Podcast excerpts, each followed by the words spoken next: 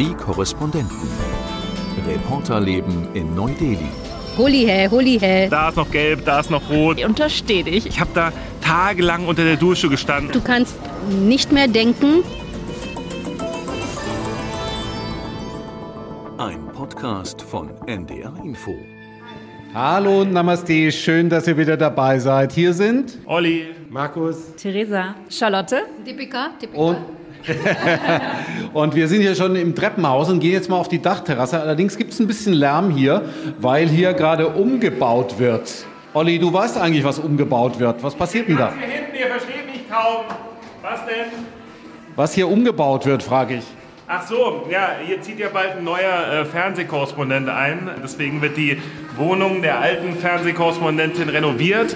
Und ja, damit äh, die neuen Leute jetzt einziehen können. Genau, und hier ist, oh, hier ist ordentlich was los. Hier wird Oh, gerade gearbeitet schön. und vor allen Dingen läuft hier Musik. Bahut Sunder! Sehr schön. Sehr schön. Ja, Aber-. Ja, ja, jetzt ist die Musik leise. Jetzt gehen wir mal hoch auf die Dachterrasse, oder? Ja. Jetzt sind wir hier oben und es ist ein bisschen ruhiger als auf der Baustelle, ähm, aber auch nur ein bisschen. Ne? Jetzt sind wir wieder in der Anflugschneise. Diese Woche ist für uns ein bisschen ruhiger als vergangene Woche, weil wir vergangene Woche hier, das hatten wir auch schon mal erzählt im Podcast im letzten, das G20 Außenministertreffen hatten. Und das fing, glaube ich, ziemlich früh an, Charlie, oder? Ja, mein Wecker ging um 4.30 Uhr morgens wohlgemerkt, weil es nämlich hieß, dass die Medienvertreter doch bitte bis 6 Uhr an einer gewissen Stelle, an einer Stelle vom Außenministerium sich einfinden sollen, weil von da um 6 Uhr morgens der letzte Shuttle geht zu dem Veranstaltungsort, nämlich dem Präsidentenpalast. Das heißt, äh, Anup und ich äh, haben uns um 5.30 Uhr getroffen, um diesen Shuttle zu erwischen. Und was hat's gebracht? Ja, es war dann klar, dass natürlich der Shuttle, der letzte Shuttle fuhr dann natürlich nicht um 6 Uhr, sondern es zog sich so hin. Und wir dachten uns im Endeffekt, warum sind wir so früh aufgestanden? Und wir landeten quasi vor diesem Präsidentenpalast, vor so einer Schlange von Menschen und Journalisten aus aller Welt. Vor mir standen zwei russische Journalisten zum Beispiel. Standen wir dann da und dachten uns, ja, wir hätten auch eine Stunde später aufstehen können. Ähm, Aber es war fast idyllisch, weil wir kamen da an vor dieser Schranke, vor diesem Security-Check-In. Und in der Nähe war wohl eine Moschee, weil der, es gab so diesen Ruf zum Gebet morgens um kurz nach sechs. Ja, das hört sich alles ganz spannend an und es hört sich ja auch so an, als seid ihr ganz nah rangekommen. Wie nah warst du denn irgendwie an wichtigen Leuten, an Außenministerinnen und Außenministern, Markus? Ja, ich habe doch tatsächlich leibhaftig der Annalena Baerbock das Mikrofon hinhalten können. Es war auch ein großer Kraftakt, weil ich hatte noch meinen Sakko an, 30 Grad draußen und sie hat doch ein sehr unerwartet langes Statement abgegeben. Und wer die Situation kennt, dann steht man mit beiden Armen und hält dieses nicht schwere, aber doch irgendwie doch ein bisschen unhandliche Teil dann vor sich hin, eine Viertelstunde lang. Also das war der mühselige Part. Ansonsten hätte man sich es auch fast im Fernsehen angucken können. Also es war ein riesen äh, Medienzentrum natürlich, vollgepackt mit Journalisten, die wurden dann auch irgendwie beköstigt. Aber total harte Abgrenzung gegenüber dem Veranstaltungsraum. Das heißt, man sah noch nicht mal, wo die einzelnen Politiker dann reingingen. Die fuhren natürlich um den ganzen Block rum, sind dann reingekommen. Man hat so ein paar vorfahrende Autos gesehen und hatte so ein bisschen das Gefühl, man ist nah dran, ohne wirklich irgendwie dabei zu sein. Und dann hat man sich darüber informiert, dass man bei anderen Kollegen nachgefragt hat, was hört ihr denn so? Und man hat im Internet nachgeguckt, was gerade so passiert, aber dass man da mit zuhört, no way. Aber ich habe ich hab mal die Frage, wir waren ja, Peter und ich waren ja auch in der WhatsApp-Gruppe zumindest beteiligt und da ging eigentlich immer nur die gleiche Nachricht rum. Oh, es ist so kalt, es ist so kalt hier im Pressekonferenzraum, dreht mal die Klima runter und keiner hat scheinbar die Klima runtergedreht. Wie kalt war es denn? Also wie viel Grad? Es war schon kalt und ich, bei mir ist ja so, ich habe immer einen Schal dabei, weil ich so eine Person bin, so ich weiß schon, wenn, wenn ich einen Zug kriege oder so, ich brauche einen Schal. Aber was ich nicht eingeplant hatte, waren Socken. Das heißt, ich habe mir gedacht, beim nächsten G20-Gipfel muss ich zu diesem Media Center, muss ich unbedingt Socken mitnehmen, weil es war in der Tat 18, 16 Grad und, es, äh, weil irgendwann bist du so durchgefroren und sitzt dann so ein bisschen zittrig vor dem Laptop. Deswegen, ich habe total verstanden, die japanischen Kolleginnen und Kollegen hinter mir, die haben das nämlich oft geschrieben in die Gruppe. Und irgendwann haben sie die Klimaanlage kurz ausgemacht, aber das ist ja wie früher in der Schule. Irgendeiner hat dann doch wieder geschrieben, könnt ihr es bitte wieder anmachen, weil sonst wird es stickig. Und oh, Peter, um auf deine Frage zurückzukommen, wir waren also nah dran, Markus und ich, die wir ja dann diesen Dienst übernommen hatten aber gefühlt sehr weit weg, weil was ich zum Beispiel auch dachte, dass wir dann da stehen an dieser Presseabsperrung Und irgendwie zehn Meter weiter kommt dann Annalena Baerbock an und begrüßt ihren Amtskollegen und dass wir genau sehen können, wie ist die Mimik, ist, ist da Anspannung zu sehen oder so.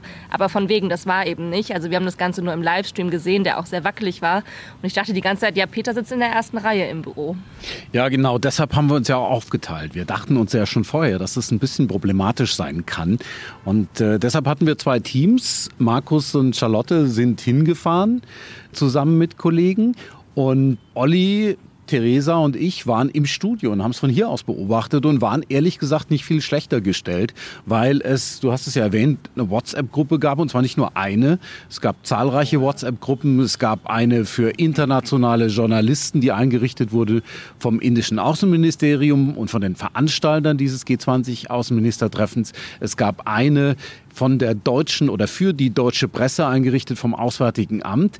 Und die war eigentlich gar nicht so schlecht. Da kam dann zwischendurch so WhatsApp so, ha, aus Delegationskreisen dürfen Sie Folgendes berichten, also nicht mit irgendeinem Namen oder so, also nicht sagen, welcher deutsche Diplomat das gesagt hat.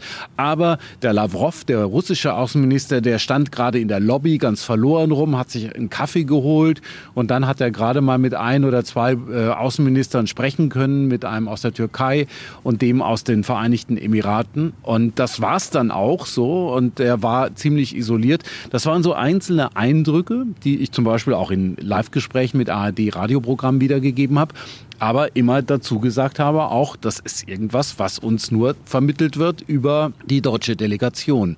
Das ist, glaube ich, das große Problem bei solchen Veranstaltungen. Markus, du hast sie ja auch schon oft gemacht. Man kommt einfach nicht ran. Ne? Ja, das Problem bei solchen Veranstaltungen ist, dass grundsätzlich ja auch wenig Spontanes da passiert. Ne? Man muss sich ja überlegen, da kommen 20 Außenminister, Außenministerinnen mit Delegationen da angeflogen. Die geben dann im Plenum so kurze Statements, die sie natürlich eingeübt haben. Die diskutieren ja nicht nicht miteinander. Das heißt, das einzig Spontane ist dann, dass es dann entweder geplant oder zufällig so ein paar minütige Zwiegespräche zwischen denen gibt. Also die haben im Vorfeld vielleicht gesagt, naja, ein bisschen billiger als nach Mexiko zu fliegen ist, wenn ich mit mexikanischen Kollegen jetzt mal hier zehn Minuten mich auf den Kaffee zurückziehe. Nur was sagen die da in zehn Minuten? Außer Nettigkeiten, schönen Tag und äh, wie sieht's aus bei euch? Und deshalb war auch das Ergebnis, was es ja so gar nicht gab, dann auch erwartbar. Vor allem spannend war dann vor allem, was dann die Einzelminister anschließend ihren äh, Presseleuten dann erzählen. Also nicht zueinander sagen, sondern sich, der Lavrov hat ja eine Pressekonferenz dann gegeben, der amerikanische Außenminister hat eine gegeben, Annalena Baerbock ihr Statement. Und aus diesen verschiedenen Aussagen, die man eigentlich vorher schon irgendwie kannte, hat man dann so die Nachrichten zusammengebaut. Warst du ein bisschen enttäuscht, Theresa, dass das doch irgendwie so prosaisch ist und dass man doch so weit weg ist von dem, was da passiert? Mm, naja, ich habe das ja quasi live mitbekommen, dass ihr es euch auch anders vorgestellt habt und dass Charlotte dann auch so ein bisschen resigniert geschrieben hat, hat, oh, hier ist gar nichts los und dann irgendwann nach Hause kam, also nach Hause ins Studio, zu uns nach Hause. genau. Und ja, also ich war schon, meine Freunde haben auch gefragt, woher wir eigentlich unsere Infos alle kriegen. Und denen musste ich halt schon sagen, naja, viel auch über Agenturen, weil wir gerade aus der eigentlichen Quelle nicht so richtig viel rausschöpfen können. Ja, du warst dann irgendwann plötzlich wieder hier ne? und konntest hier besser arbeiten als dort. Ne? Ja, ich habe irgendwann realisiert, das WLAN war halt auch sehr ruckelig und äh, der Kollege Björn Darke war ja aus dem Hauptstadtstudio aus Berlin mitgeflogen und wir haben dann zwei kurze Minuten von ihm nach Deutschland geschickt, aber es war echt so ein bisschen beten, dass die Verbindung hält. Und dann habe ich einfach beschlossen, ich kann im Studio viel besser arbeiten.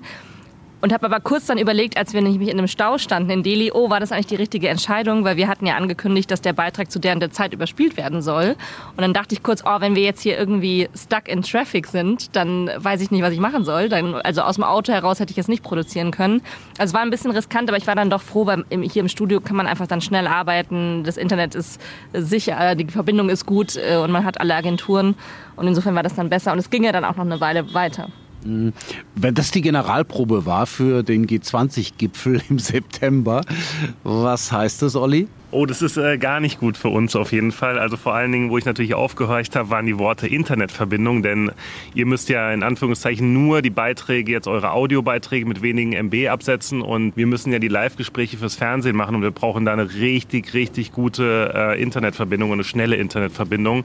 Wenn die nicht gut ist, dann haben wir ein ernsthaftes Problem und natürlich auch das zweite Problem, was ihr ja gerade schon diskutiert habt, dass man so schlecht an Primärquellen natürlich herankommt, dass, dass es kalt ist im Pressezentrum Ist natürlich noch ein weiteres Problem. Aber an dieser Stelle übrigens ein öffentliches Dankeschön an den Kollegen Björn Darke, der nämlich ein sehr, sehr schönes Querformatvideo, was ja in heutigen Zeiten sehr, sehr selten ist, dass man Querformatvideos im Internet dreht, ein Querformatvideo von der Ankunft von Annalena Baerbock vom Flieger gedreht hat, was wir in der Tagesschau auch verwendet haben. Und er hat es uns wunderbar überspielt. Von daher vielen Dank für die gute Zusammenarbeit.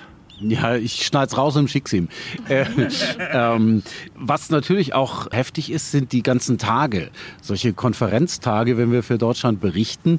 Bei uns beim Radio ist es ja so, wir leben dann irgendwie relativ schnell in der deutschen Zeit. Wir gucken auf die Uhr und schauen, ah, jetzt ist es gleich 6 Uhr in Deutschland, das ist bei uns halb elf im Augenblick. Und dann geht's los. Dann machen wir zwischen 6 und 9 Uhr, habe ich Gespräche gehabt mit ARD-Wellen, zwischen 12 und 14 Uhr. Das geht so im 10-Minuten-Takt. Das heißt, Slots. Und das ist so eine Art Speed-Dating fürs Radio. Und man hat ständig andere Sender und man hat andere Musik auf dem Ohr erst, bevor einen die Moderatorin oder der Moderator anspricht. Und dann macht man von 12 bis 2 und dann haben wir noch gemacht von 4 bis 6. Und dann guckt man auf die Uhr und sagt, oh, es ist gar nicht sechs, es ist jetzt gerade viereinhalb Stunden später, es ist jetzt gerade halb elf. Dann haben wir beim Radio zusammengeräumt. Ich habe noch kurz den Kopf bei euch reingesteckt, aber bei dir ging es doch länger, ne? Ja, ich meine, das ist ja kein Geheimnis, dass wir ein bisschen fleißiger sind als die Radioleute. äh, nee, also genau. nee, ihr habt, ja, ihr habt ja vor allen Dingen die frühe Arbeit, äh, steht oft früher auf als wir und wir bleiben eben dafür ein bisschen länger. Ich hatte ja dann noch eine äh, Doppelschalte in den Tagesthemen gemeinsam mit äh, Studio Moskau und die war, glaube ich, um 2 Uhr äh, Lokalzeit hier in Indien und vielleicht auch noch mal ein bisschen behind the scenes, wie 2 Uhr nachts, genau. Und der Tag ging ja auch für uns recht früh los, aber für Markus noch früher als für mich. Aber für Markus als Frühaufsteher ist das ja alles kein Problem. Er steht ja auch privat gerne um 4.30 Uhr morgens auf, wie ich Keine weiß. intimen Details. ähm, nee, und äh, vielleicht noch mal ein kleines Behind the Scenes, auch wie sowas abläuft, weil wir hatten dann diese Schalte für 2 Uhr Lokalzeit hier geplant, äh, diese Doppelschalte. Und da muss natürlich auch alles passen. Äh, Die war in dem Fall war die voraufgezeichnet, also eine halbe Stunde vor der Sendung ungefähr. Und dann hat man halt dafür eine Gesamtlänge für diese Schalte. Also ich ungefähr zwei Minuten und der Kollege Demian von Osten in Moskau auch nochmal zwei Minuten. Ich habe wohl irgendwie 15 Sekunden meine Schalter zu lang gemacht und habe mich dann auch äh, zu früh nach vorne gelehnt, weil die ja dann diesen Splitscreen aufbauen. Dann musste das alles nochmal gemacht werden zu dieser nachtschlafenden Zeit. Das heißt, die zweite Schalte haben wir dann irgendwie um 2.15 Uhr aufgezeichnet, als auch Moskau wieder ready war. Und äh, wie gesagt, also wir kamen dann hier raus, Ruven und ich um 2.45 Uhr oder so. Und ich äh, bin dann erstmal Hause gefahren, habe noch ein Bier getrunken, einfach irgendwie, um mal runterzukommen von diesem Tag. Es war echt ein, echt ein langer Tag. Wir sind alle so ein bisschen auch am Wochenende, glaube ich, durch, durchgehangen, ein bisschen müde gewesen und kommen so langsam wieder zu uns und können langsam wieder Bericht erstatten. Ja, vor allen Dingen Bericht erstatten, weil eigentlich ist morgen ja Feiertag hier, oder? Ja, morgen ist Holi. Holi kennt jeder in Indien. Das ist ein Fest der Farben. Ja, und dafür habe ich mir heute schon ein helles neues Hemd angezogen. Ich Idiot. Ja, das neu ist ganz schlecht, ja, aber eigentlich feiern wir schon heute. Warum feiern wir eigentlich Holi oder warum feiert Indien Holi? Also die Inder lieben Farben und das ist ein, äh, dieses Fest hat verschiedene Bedeutungen. Hauptsächlich ist das ein Fest von Farben und wir bewerfen uns dann mit Farbenpulvern, auch mit Wasser. Das ist auch ein Tag Wechsel vom Winter auf Frühling und das ist auch so hat eine religiöse oder das ist ein hinduistisches Fest und das hat eine religiöse Bedeutung, wo eine weibliche Dämonin äh, Holika auch verbrannt wurde an diesem Tag. Deshalb gibt es auch ein Feuer. Es hat verschiedene Bedeutungen. Ihr habt ja jetzt schon einige Holis hier erlebt. Ich muss dazu sagen, ich bin vor zwei Jahren gekommen. Im ersten Jahr 2021 habe ich es gerade verpasst. Im zweiten Jahr 2022 war die Omikron-Welle von Covid. Da war auch ein bisschen ausgebremst, beziehungsweise ich bin dann, glaube ich, auch abgereist zu dem Zeitpunkt. Was erwartet mich denn jetzt? Ja, dich erwartet erstmal, wenn du jetzt rumgehst, ne, sind schon über so kleine Holzhaufen aufgeschichtet, ne, dann äh, werden die ja angezündet. Passiert das heute Abend, Tipika, oder passiert das erst morgen? Das ist ähm, gestern schon passiert. Einige feiern Holi schon heute, einige morgen. Das ist immer ein Abend vorher. Also wir zeichnen ja am Dienstagnachmittag auf, um das mal so zeitlich anzuordnen. Aber auch nochmal auf deinen Hinweis, dass jetzt der Übergang zum Frühling gefeiert wird. Frühling ist hier Temperaturen ab 35 Grad aufwärts. Ich habe zweimal Holi äh, hinter mich gebracht. Zwar also exzessiv, weil es einerseits die Farben, ne, man, man äh, zieht sich dann auch gebrauchte Klamotten an, die man hinterher wegschmeißt, weil man wird ja regelrecht dann ähm, in allen Farben dann angemalt, besprüht. Damit das aber noch ein bisschen lustiger ist, trinkt man auch gerne viel dazu. Und in praller, in praller Mittagshitze zeigt das dann auch erstaunliche Wirkung.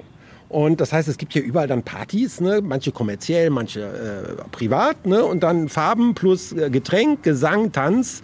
Das ist dann um 18 Uhr aber vorbei. Also hier wird nicht in die ganze Nacht gefeiert, sondern das ist so komprimiertes Nachmittagsprogramm. Aber also ich bin zum Beispiel kein großer Oktoberfest-Fan. Ich denke, Oktoberfest sollte eher so Holi-mäßig sein. Farbe, einmal konsequent, sechs Stunden, lustig sein und dann ist auch gut. Das wäre so mein Vorschlag für Deutschland. Ja, ich habe äh, schon zweimal hier äh, Holi gefeiert. Das erste Mal war, war richtig cool. Das war äh, auch noch während äh, Corona 2000. 20, aber in Goa war es dann schon so ein bisschen relaxter alles damals und ich habe da so eine Strand-Holi-Party äh, gefeiert mit äh, vielen Farben, mit Musik, mit unserem Katarufen, der war äh, auch damals dabei. Also das war eine äh, sehr, sehr schöne Erfahrung und äh, letztes Jahr war ich hier in Delhi auf einer Privatparty, wo wir auch mit Farben gespielt haben, sagt man ja hier. Also auf, Engl auf Englisch sagt man ja to play Holi, musste ich auch erstmal äh, verstehen. Und ähm, da hatte ich aber einmal die Erfahrung, dass mir einer wirklich diese komplette Farbtüte, keine Ahnung, wie viel da drin ist, 100 Gramm in einer Tüte oder so, 50 bis 100 Gramm würde ich sagen, ist in einer Farbtüte drin. Lila Farbe nimmt er und stopft sie mir einfach ins Ohr rein. Also wirklich komplett bis, bis hinten drin. Ich habe ungelogen, jetzt ist nicht übertrieben, ich habe sieben Tage noch aus meinem Ohr danach die lila Farbe rausgeholt. Also das erwartet dich dann zum Beispiel. Ich habe ja wirklich ein bisschen Schiss vor dieser Farbe, weil es heißt immer so schön, das ist Natural Colors und Organic Colors und alles so ganz natürlich. Aber ich frage mich auch wirklich, wie hautschädlich das eigentlich ist. Kleiner, kleiner Tipp noch, also, also es gibt sowohl Organic als auch diese Chemikalfarben, glaube ich. Und äh, viel wird, glaube ich, mittlerweile auch mit diesen Organic Colors gemacht, aber es sind auch noch die chemischen Farben durchaus unterwegs. Aber jetzt habe ich den Tipp vergessen. Nein, ich habe ihn nicht vergessen. Und zwar habe ich den Tipp bekommen, äh, wenn man sich mit Öl einschmiert ne, auf der Haut. Ich glaube Olivenöl zum Beispiel. Dann, Nicht nur dass man- Haut, sondern auch Haare. auch genau, auch die Haare. Coconut Oil hat eure Assistentin mir Coconut gesagt. Oil. Genau. Coconut Oil, okay. Also mit Coconut Oil sich einschmieren, die Haut, die Haare, damit es nicht so ähm, festkleben bleibt. Und es macht auch wirklich durchaus Sinn, weil also das letzte Mal, ich habe da tagelang unter der Dusche gestanden und äh, mit meiner Freundin teilweise zusammen meinen so, ach guck mal, da ist noch gelb, da ist noch rot, hier ist noch ein bisschen lila. Also man, man hat auf jeden Fall länger was davon. Ja. Was gibt's denn so für Tipps? Wie Olli gesagt hat, also mit Öl, Haaröl, Hautöl überall schmieren, damit die Farbe nicht so festklebt. Nicht so viel trinken, würde ich sagen.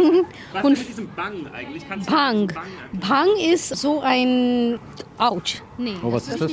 Das hat Anouk mitgebracht. Da ist das ist eine kleine Beschreib's mal Tüte. erstmal, was das ist. Und zwar ist es eine ganz kleine Tüte. Das sieht aus wie so ähm, auf einer Kirmes quasi oder so ein Bonbonpapier. Und da drin ist eine kleine harte Kugel. Und Anouk meinte, das ist eben dieses Bang. Du kannst es besser erklären, Deepika, aber es ist eine Pflanze und die macht dann eben sehr high. Und das mischt man mit Milch und das trinkt man dann. trinkt man am Holi. Ich habe das einmal getrunken und das merkt man gar nicht, wenn man das trinkt. Das macht Spaß, das ist auch süß. Aber nach zwei Stunden hast du Kopfschmerzen, du kannst nicht mehr denken und es geht dir ganz schlecht. Also ich würde das abraten. Das sieht voll harmlos aus. Ja. Das sieht aus wie so ein, so ein, so ein Bonbon Und eigentlich. das Ne? ist, ist, das, ist das legal, Deepika? Ist das legal? hier? Aha. Also Charlotte, das darfst du nicht im Büro rumliegen lassen, weil wenn das da jetzt so rumgelegen hätte, vielleicht hätte ich es mir einfach mal so äh, äh, gesnackt, aber Es, es sieht nämlich wirklich aus wie so, ein, wie so für Kinder, ne? Aber, ja, aber die Kinder haben irgendwie auch wi- wiederum eine andere Aufgabe, weil ich bin nämlich heute Morgen zur Arbeit gekommen und vor mir oder an mir vorbei ist ein kleiner Junge gelaufen und er guckte schon so schelmisch und er hatte eine Wasserbombe in der Hand. Also ein Luftballon gefüllt mit Wasser. Und ich habe Aha. schon überall auf der Straße nämlich Wasserflecken gesehen und dachte nur so, untersteh dich, ich muss noch zur Arbeit kommen. Hast du genauso gesagt, untersteht Ja, genau. Aber ich habe ich hab versucht mit meinem Blick zu sagen, don't do it. Äh, ja, ich habe damit ja schon Erfahrungen gesammelt. Ich bin vorgestern Abend mit der Rikscha nach Hause gefahren und habe mich übelst erschrocken, als ich vier junge Männer so in den 20ern an der Straßenecke stehen sehen habe und die plötzlich angefangen haben, was auf mich zu werfen und ich habe das Objekt auf mich zufliegen sehen, habe mich noch weggeduckt, habe auch, hab aber auch was abbekommen.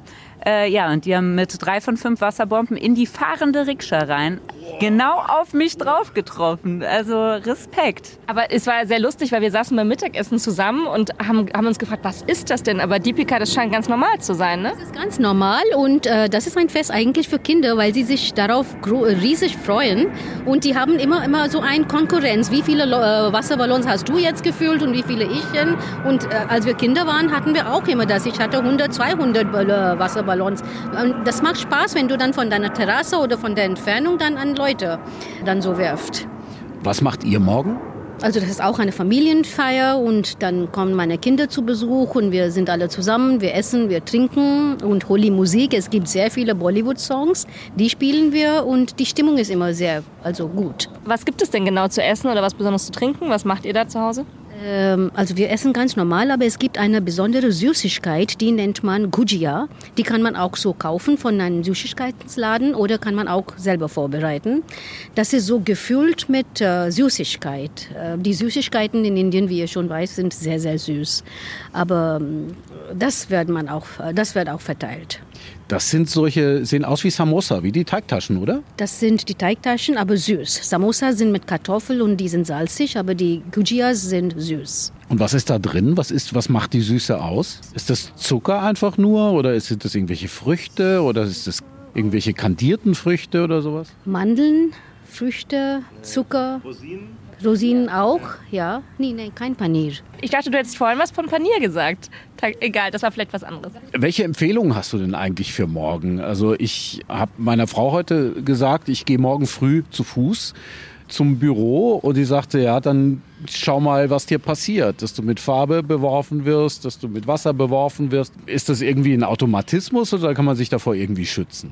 Nee, das kannst du nicht. Also ich, das wird mich wundern, wenn du dann ins Büro kommst und dann ganz trocken bleibst oder hast keine Farbe auf dein Hemd. Ich gehe davon aus, dass du dann total nass kommst, bis du dann hier im Büro bist.